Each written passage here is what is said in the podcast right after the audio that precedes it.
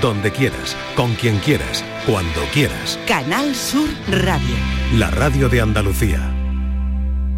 Nueva hora en la tarde de Canal Sur Radio, lo hacemos con el espacio Por tu Salud. Con motivo del Día Mundial del Cáncer, el 4 de febrero, dedicamos nuestro programa a desmontar mitos y falsas creencias sobre el cáncer. El cáncer sigue siendo una de las principales causas de morbimortalidad en España como en el resto del mundo, a pesar de que los avances en el tratamiento y diagnóstico precoz han mejorado la supervivencia de los pacientes. Este año se calcula que alcanzarán los aproximadamente 2.000, perdón, 286.000 casos diagnosticados, lo que supone un ligero incremento respecto al año 2023. Esto en cifras, casi 300.000 casos diagnosticados.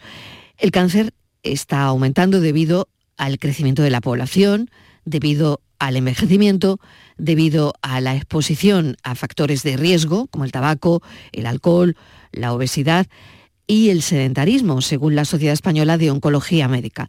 No obstante, estos avances se ven amenazados por la desinformación que también dificulta el acceso al diagnóstico y al tratamiento. Y para hablar de todo esto, hoy como cada viernes nos acompaña Carlos Mateos, coordinador del Instituto Salud Sin Bulos, y vamos a presentarles también al doctor Rodríguez Sánchez Bayona, que es secretario científico de la Sociedad Española de Oncología Médica. Por tu salud, en la tarde de Canal Sur Radio. Y entramos de lleno ya en el asunto. Vamos a saludar a Carlos Mateos. Carlos, bienvenido. Muchas gracias. Buenas tardes, Ailo. ¿Detectáis muchos bulos sobre el cáncer en el Instituto Salud Sin Bulos? Pues sí, el cáncer es la patología sobre la que más bulos existen. Encontramos diferentes tipos. Primero están los remedios milagrosos que circulan en las redes y WhatsApp desde cáscaras de limón, aletas de tiburón o suplementos que se pueden comprar en tiendas online y que incumplen la ley con promesas que no pueden cumplir. Por otra parte, tenemos los superalimentos que previenen el cáncer según sus publicistas. No es que lo digan directamente, pero aluden a componentes que evitan el cáncer como flavonoides y antioxidantes. Y claro, lo que no dicen es que por mucha papaya, vayas de goya, aguacate o cale que te tomes, no te va a proteger del cáncer por sí mismo. Y esto, bueno, vamos a dejar que él nos lo aclare también nuestro invitado. luego también tenemos un otro grupo de bulos que tienen que ver con eh, supuestos agentes provocadores del cáncer. Están muy ligados a estabilizantes y conservantes autorizados en alimentos procesados y en productos de belleza e higiene personal de vez en cuando, pues a alguien se le ocurre coger uno de estos aditivos y contarnos la gran revelación de que es un agente cancerígeno. Claro, no cuentan que para que tenga efectos dañinos tendría que estar en una dosis mucho más alta de las autorizadas. Y también tenemos aquellos bulos vinculados a la industria farmacéutica, que están en torno a comunidades en Facebook y Telegram y alguna página web supuestamente informativa, que consideran que los fármacos antitumorales no solo no sirven, sino que son peligrosos. Y ya por último, algo de lo que hemos hablado aquí en el programa, de los bulos en torno al pensamiento positivo que pregonan muchos gurús que venden bestsellers y dan cursos, que te dicen la barbaridad de que el cáncer está provocado por las emociones y que el pensamiento positivo puede curarlo. Tremendo, tremendo. Por eso queríamos hablar de esto hoy con una voz autorizada, porque bueno, esto último que nos ha contado Carlos es tremendo. Es verdad que hay ahora esa corriente del pensamiento positivo que está muy bien, yo pues no digo nada, está muy bien lo del pensamiento positivo, siempre y cuando no te digan que el cáncer está provocado por las emociones, que una emoción negativa te provoca cáncer y que el pensamiento positivo puede curarlo.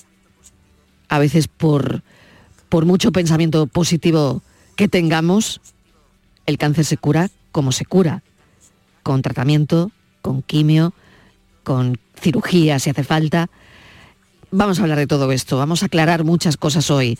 No eh, se lleven a engaño, no hay remedios milagrosos para el cáncer, no hay alimentos que por sí mismos eviten el cáncer. Como decía Carlos hace un momento, por mucha valla de goji, por mucho aguacate, por mucho kale, eh, esto no te va a quitar el cáncer. Vamos a hablar y aclarar estos bulos con el doctor Rodríguez Sánchez Bayona, es secretario científico de la Sociedad Española de Oncología Médica. Doctor, bienvenido, gracias por acompañarnos, eh, gracias por estar en el programa.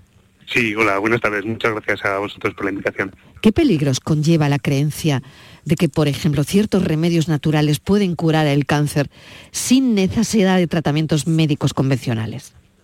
Pues bueno, riesgos son muchos. Yo creo que el principal y el que más nos preocupa a los oncólogos es que los pacientes eh, se dejen llevar por esa corriente y abandonen las terapias que nosotros recomendamos y que son las que han demostrado pues de manera científica que claramente tiene un impacto. Ese es el, riesgo más importante, sobre todo porque va en detrimento de su salud. Y el segundo riesgo también es que muchas veces eh, esos bulos acompañan pues, de engaños económicos que los pacientes pueden llegar a, pagar por supuestas terapias alternativas que realmente no son, no son nada eficaces. Claro que nada de esto es gratis, Carlos. Pues sí, ese es el, problema. Pues eh, doctor, ¿qué influencia tiene la alimentación en la prevención del cáncer? ¿Hay algo de cierto de que existen alimentos más sanos que otros que ayuden a prevenir mejor? Bueno, en torno al cáncer y en torno a las enfermedades en general, sabemos que la dieta influye eh, en nuestro, en el riesgo de desarrollar enfermedades. Hay una frase muy famosa de lo que somos lo que comemos, pero es verdad que ningún alimento ha demostrado de manera determinante influir de manera única y directa en el riesgo de una enfermedad. ¿no? Eh, creo que es más importante entenderlo que los, que los alimentos no los ingerimos de manera aislada, los ingerimos como patrones, ¿no? Y en ese sentido, por ejemplo, pues creo que en España tenemos la suerte de ser abanderados de una de las pocas dietas, la dieta mediterránea, que sí que ha demostrado reducir el riesgo de ciertas enfermedades, pero como digo, muy pocos alimentos, casi te diría el aceite de oliva virgen, el único que tiene algo de evidencia, pero el resto de alimentos no, lo han demostrado. Mm, de vez en cuando saltan todas las alarmas, doctor sobre alimentos que pueden provocar cáncer. Esto también, ¿no? Hace unos años salió en todos los medios la alerta de la Organización Mundial de la Salud sobre la carne roja. Em, últimamente también se está hablando del espartamo. Eh, sin embargo, pasa el tiempo, mm, nos olvidamos de, de esas alertas, ¿no? y bueno, no sé qué hay de cierto en la influencia de alimentos como la carne roja o como los edulcorantes en la aparición del cáncer. Sí, pues siempre con respecto a estas noticias que de entrada son siempre muy sensacionalistas, ¿no? Y como dices, luego pues parece que se quedan un poco en el olvido.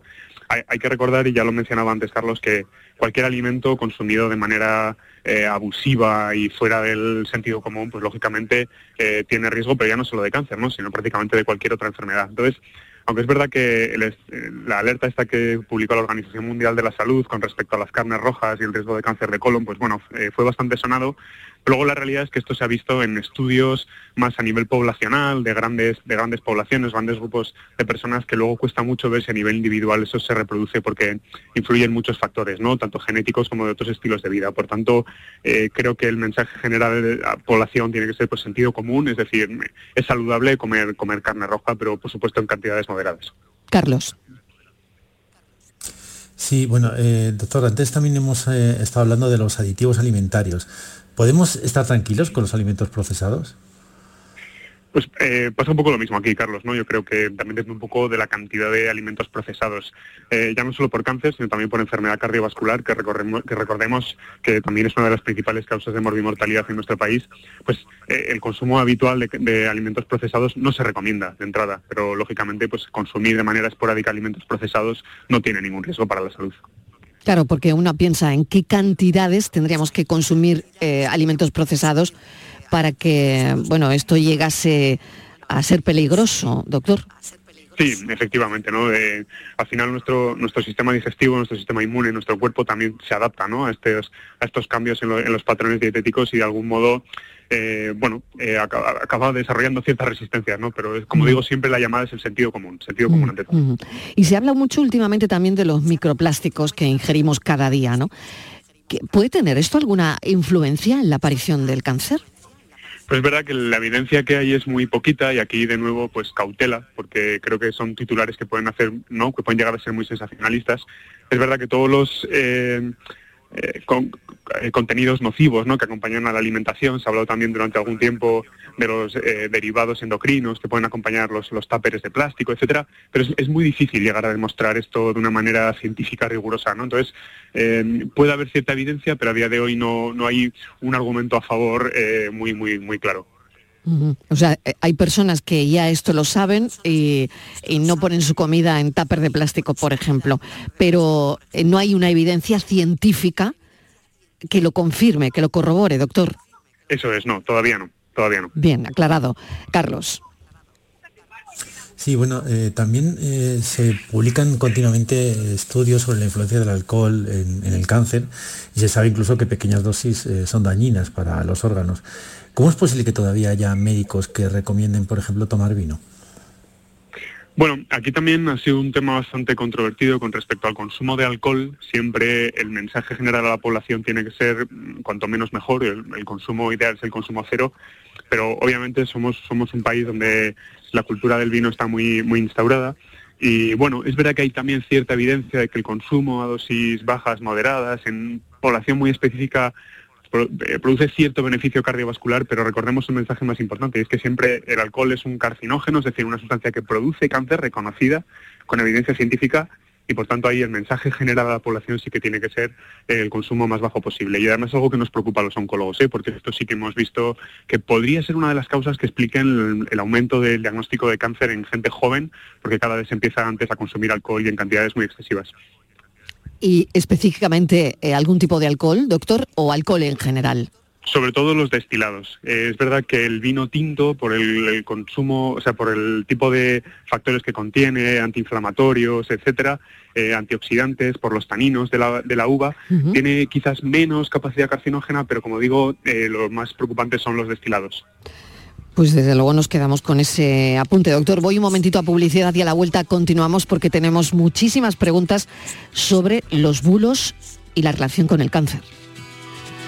La tarde de Canal Sur Radio con Mariló Maldonado. Solo con tu mano se crea una sonrisa.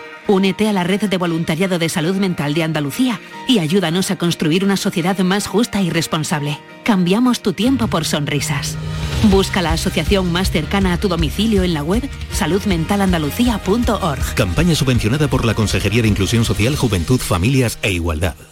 Desafía los límites con Social Energy. Calidad imbatible, precio invencible. Si no, trae tu presupuesto y te lo mejoramos. Descuentos de hasta 3.150 euros con tu instalación premium con dos baterías. Cinco años de garantía en tu instalación, con primeras marcas y dos años de seguro todo riesgo gratis. Pide tu cita al 955 44 11 11 o socialenergy.es. La revolución solar es Social Energy. Canal Sur Radio. ¡Estufa! ¡Lavadora! ¡Frigorífico! ¿Cuál me llevo? Si compro la estufa no me llega para el frigo, pero también necesito lavadora nueva. ¿Qué hago? Cómpralos todos. En El Golpecito los tenemos mucho más baratos. El Golpecito. Electrodomésticos nuevos con pequeños golpes o arañazos más baratos y con dos años de garantía. El Golpecito. En Alcalá de Guadaira, calle Mairena, calle Naranjo y Polígono Recisur. En Utrera, calle Corredera. 955 68 76 11. ¿Juega tu equipo? No dejes que el tráfico te meta ni un gol. Que la gran parada del partido de hoy sea la de Tusam. Deja el coche en el banquillo y ve el partido con Tusam.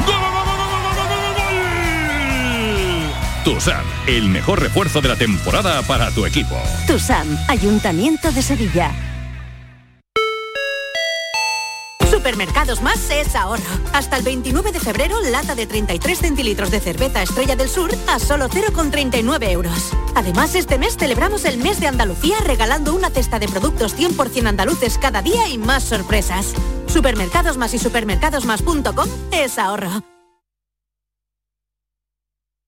De Canal Sur Radio con Mariló Maldonado.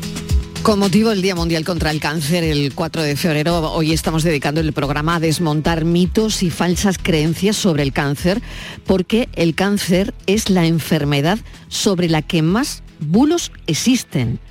Es así, y por eso hoy queremos hacer hincapié en esto. Lo estamos hablando con Carlos Mateos, eh, que cada viernes viene con nosotros al programa para, mm, bueno, pues desterrar estos mitos, estos bulos. Hoy le toca el cáncer. Y también lo estamos haciendo con una voz autorizada que desde luego nos está ayudando a desentrañar todo esto, el doctor Rodrigo Sánchez Bayona, secretario científico de la Sociedad Española de Oncología Médica. Y doctor, seguimos. Tengo otra pregunta para usted porque mm, es verdad que se habla mucho, como decía, de los microplásticos que ingerimos eh, cada día y la influencia que tenían en el cáncer. Hemos hablado de ello. Y, y la siguiente pregunta, Carlos, es la tuya. Adelante. Bueno, pues eh, doctor, ¿qué nos puede decir sobre el mito de que las antenas de telefonía móvil eh, causan cáncer? Hay gente que todavía pues, está preocupada por este tema.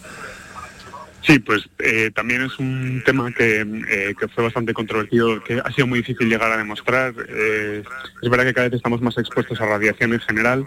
Si eso trae de la mano de manera directa un aumento del riesgo de cáncer, no se ha demostrado de manera científica y creemos que es más una asociación poblacional, probablemente más que una relación causal directa. Siguiente cuestión. Eh, doctor, ¿cómo afecta a los pacientes la creencia de que la causa del cáncer, lo decía al principio, es mental, es emocional? Em, que se puede curar, como dicen muchos gurús, que a mí esto, bueno, pues, pues me parece tremendo, únicamente teniendo una actitud positiva. Cuando sabemos que una actitud positiva va a ayudar, pero que no te cura el cáncer. Sí, pues bueno, tú mismo lo has dicho, ¿no, Marilo? Es algo que puede llegar a hacer mucho daño, sobre todo porque a veces crea como un sentimiento de inferioridad ¿no? en los pacientes. Es decir, que es un sentimiento muy humano el, pues, tener un bajón emocional cuando uno le diagnostican una enfermedad grave, pero de ahí a llegar a, entre comillas, crear una sensación de culpa, ¿no? De esto que ha pasado porque no has puesto suficiente actitud positiva, es muy injusto. Eso, por supuesto, no está para nada demostradísimo y es algo que hace mucho daño y es, es una idea que hay que desterrar por completo. Doctor, cuando se habla de lucha, cuando un paciente ha luchado y lucha constantemente, ¿no? Em, no lo sé, ¿usted hay algunos términos que eliminaría? Pues eh, totalmente, ¿no? Y de hecho desde la Sociedad Española de Oncología Médica llevamos tiempo haciendo una campaña en redes sociales para romper un poco algunos eh, algunas palabras tabú que hay en torno en torno al cáncer y que se utilizan pues de manera poco apropiada, ¿no? Y una de esas pues, batalla, lucha, el eh, al final no deja de ser pues una enfermedad como, como otras y el plantar a los pacientes como un guerrero que depende un poco de las fuerzas que tú tengas vas a ganar la batalla no pues es muy es muy injusto intentamos también normalizar no ¿por qué no se aplican estos términos con otras enfermedades? es un poco un poco injusto en ese sentido mm. hay una idea que podemos encontrar en redes sociales de que el cáncer es una enfermedad del hombre actual por el estilo de vida que llevamos y que hay comunidades que viven de una manera natural como nuestros antepasados y que la incidencia es muy baja. Em, ¿Hay algo de cierto en esto? Realmente no. Eh, el cáncer es una enfermedad muy asociada al envejecimiento, eh, por tanto probablemente una de las principales causas de que ahora haya más cáncer eh, que antes sea que ahora también vivimos más. Y esto es algo que hay que recordar y hay que tener en cuenta, ¿no? Cuanto eh, mayor, más envejece la población, mayor es el riesgo, el riesgo de cáncer. Y luego ahí puede haber un sesgo muy grande que es el sesgo genético, ¿no? Al final sabemos que eh, el cáncer es una enfermedad muy influenciada por la carga genética y entonces, más que el estilo de vida en sí, que puede interaccionar, hay que tener en cuenta el, impacto de los genes. Qué interesante todo esto y cuántas cosas, Carlos, estamos aclarando esta tarde. Venga, seguimos. Pues sí. Doctor, eh, al lado de la genética, han proliferado, muchos test genéticos que nos dicen la posibilidad de padecer cáncer, ¿no? ¿Son fiables estos test? Realmente en población sana, es decir, en una persona que no haya tenido eh, antecedentes familiares ni tenga ningún diagnóstico conocido, a día de hoy no se recomienda hacer ningún tipo de test que prediga la probabilidad de, tener un, tumor. No, no se ha demostrado con suficiente evidencia. Y la genética, vamos a hablar de la genética porque ya que Carlos ha abierto ahí un poco la ventana, ¿no? ¿Hasta qué punto influye la genética en esta aparición del cáncer? Y si es más importante en, algún tipo de tumores que en otros, si se da más, ¿no? Si hay más componente genético en algunos que en otros. Sí, eh, como decía antes, el, cáncer es una enfermedad básicamente genética, esto también hay, que matizarlo para entenderlo. Con esto me refiero a que eh, la causa principal de la aparición de tumores son alteraciones en algunos genes, que eso es distinto a que esos genes se puedan transmitir eh, a nuestros familiares. ¿no? Hay, se estima aproximadamente que menos de un 10% del total de los tumores son transmisibles o hereditarios y, por ejemplo, algunos de los más conocidos son mutaciones en algunos genes que predisponen a cáncer de mama y cáncer de ovario, por ejemplo, en, en los genes BRCA y otros tumores, por ejemplo, eh, como el cáncer de colon, donde también hay causas conocidas. Más allá de esto, es muy difícil y siempre tiene que estar avalado eh, y guiado por una unidad de consejo genético que por suerte disponemos en muchos de nuestros hospitales del Sistema Nacional de Salud. Carlos. Sí, doctor, se ha hablado mucho últimamente del ejercicio para prevenir el cáncer, ¿no? Si es tan beneficioso, ¿por qué no se prescribe tanto como se debería, ¿no? Por parte de los médicos. Pues, pues esa es una muy buena pregunta y es una de nuestras grandes batallas en consulta, ¿no? Pues yo creo muchas veces porque es muy difícil y muy incómodo para las personas cambiar nuestro estilo de vida. Nos hemos acostumbrado a que es más fácil para nosotros que nos receten una pastilla, que nos receten ponernos el chándal y salir a sudar a la calle, ¿no? Entonces, eh, es incómodo para la población muchas veces hacer este cambio de vida. Cuesta más, pero claramente el beneficio es muchísimo más grande que tomar cualquier tipo de pastilla. Pues esto hay que tenerlo muy en cuenta, muy, muy en cuenta, aunque probablemente se debe prescribir mucho más, ¿no? Bueno, hay muchas personas que oyen la palabra cáncer y piensan que es sinónimo de fallecimiento. ¿Qué le podemos decir a esas personas, doctor?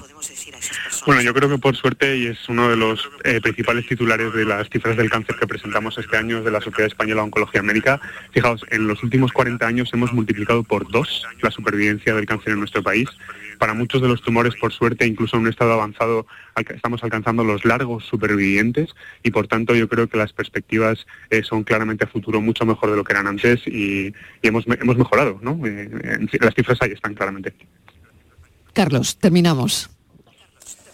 Sí, pues nada, eh, doctor, en YouTube encontramos muchos vídeos que hablan de los supuestos peligros de los tratamientos convencionales para el cáncer, como la quimioterapia y la radioterapia, y dicen que son más dañinos que la enfermedad misma. De hecho, había congresos que, del cáncer, supuestamente, que existían en esa idea, aunque afortunadamente hace tiempo que, no los vemos, que sepamos. ¿Hay pacientes que se llegan a creer esto, eh, que estos tratamientos eh, pues son peligrosos para ellos?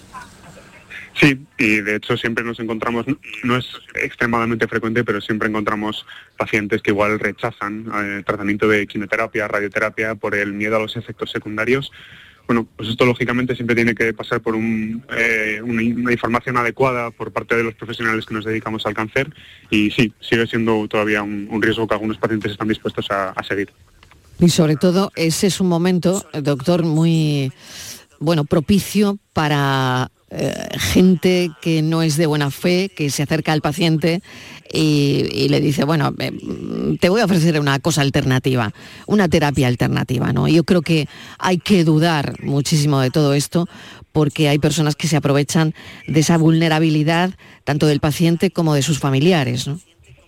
Sí, y ahí yo creo siempre el consejo que tenemos que dar es que cualquier tipo de aproximación así, que por favor siempre los pacientes lo comenten con su oncólogo, con la enfermera, o sea, con, con, la, eh, el enfermero, con, la persona que, que, le, que, está que está tratando, porque al final se corre el peligro de hacer cosas que pueden incluso perjudicar los tratamientos que recomendamos nosotros.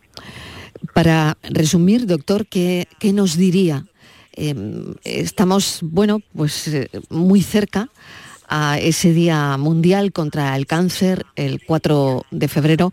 Hoy hemos querido desmontar mitos y, falsas creencias sobre el cáncer, pero bueno, ¿cómo avanza? ¿Cómo avanza la investigación? Em, ¿Podemos acabar en positivo esta charla? Totalmente. Y dos mensajes muy positivos. ¿no? El primero de ellos, que ya lo introducía antes, que nos estamos acercando mucho a esa meta de largos supervivientes en, cáncer y eso es un objetivo que, ya lo estamos logrando. Y el segundo mensaje en positivo, eh, por sacar también un poco pecho de nuestro país, somos uno de los principales eh, reclutadores a nivel mundial, eh, casi muy cerca de Estados Unidos, en cuanto a inclusión de pacientes en ensayos clínicos y la investigación en nuestro país está más viva que nunca. Qué interesante eso que nos dice de los ensayos clínicos. Eh, ¿Cuál es el más potente que tienen ahora mismo? Eh, o el que en el que confían que, dé resultados importantes. Pues eh, nosotros ahora en concreto en la unidad de cáncer de mama del Hospital 12 de Octubre y en colaboración con el grupo SOLTI de investigación estamos llevando a cabo un ensayo clínico en el que pacientes diagnosticadas de cáncer de mama en una etapa temprana, eh, mediante una terapia eh, endocrina de nueva generación, les estamos evitando la quimioterapia a la mitad de las pacientes. Pues fíjese, qué importancia tiene todo esto. Doctor Rodríguez Sánchez Bayona, le agradezco enormemente que nos haya aclarado tanto falso mito, tantos bulos, eh, como secretario científico de la Sociedad Española de Oncología Médica, le agradecemos que haya estado hoy en nuestro programa. Un saludo y mil gracias. Muchas gracias a vosotros por dedicar eh, espacio y tiempo a esto. Muchas gracias. Un saludo. Pues hemos dedicado espacio y tiempo a esto porque es necesario, Carlos. Como siempre, eh, Carlos Mateos del Instituto Salud Sin Bulos, le doy las gracias también por acompañarnos y hacer hincapié en, en todo esto que es tan importante. Es muy importante que algunas personas abran los ojos pues eh, ahí estaremos siempre defendiendo a los pacientes contra eh, todos estos mitos que, les impiden el acceso eh, como se debería al tratamiento del diagnóstico. Muchas gracias. Gracias a ti.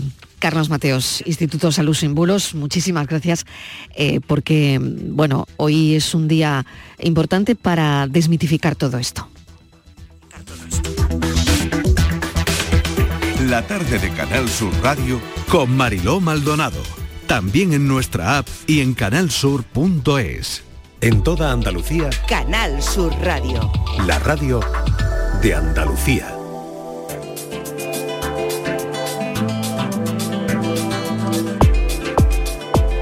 Miramos hacia el turismo, tiempo para Destino Andalucía. Esta semana les hablamos de un proyecto que aúna a descubrir lugares únicos en nuestra tierra y respetar los entornos en los que se encuentran. Todo en entornos únicos. Eduardo Ramos, buenas tardes, ¿qué tal? Bienvenido, cuéntanos. ¿Qué tal, Mariló? Muy buenas tardes. El ecoturismo es viajar por áreas naturales sin perturbarlas, con el fin de disfrutar y apreciarlas tanto en sus atractivos naturales como las manifestaciones culturales. Sobre ecoturismo les hablamos hoy en Destino Andalucía.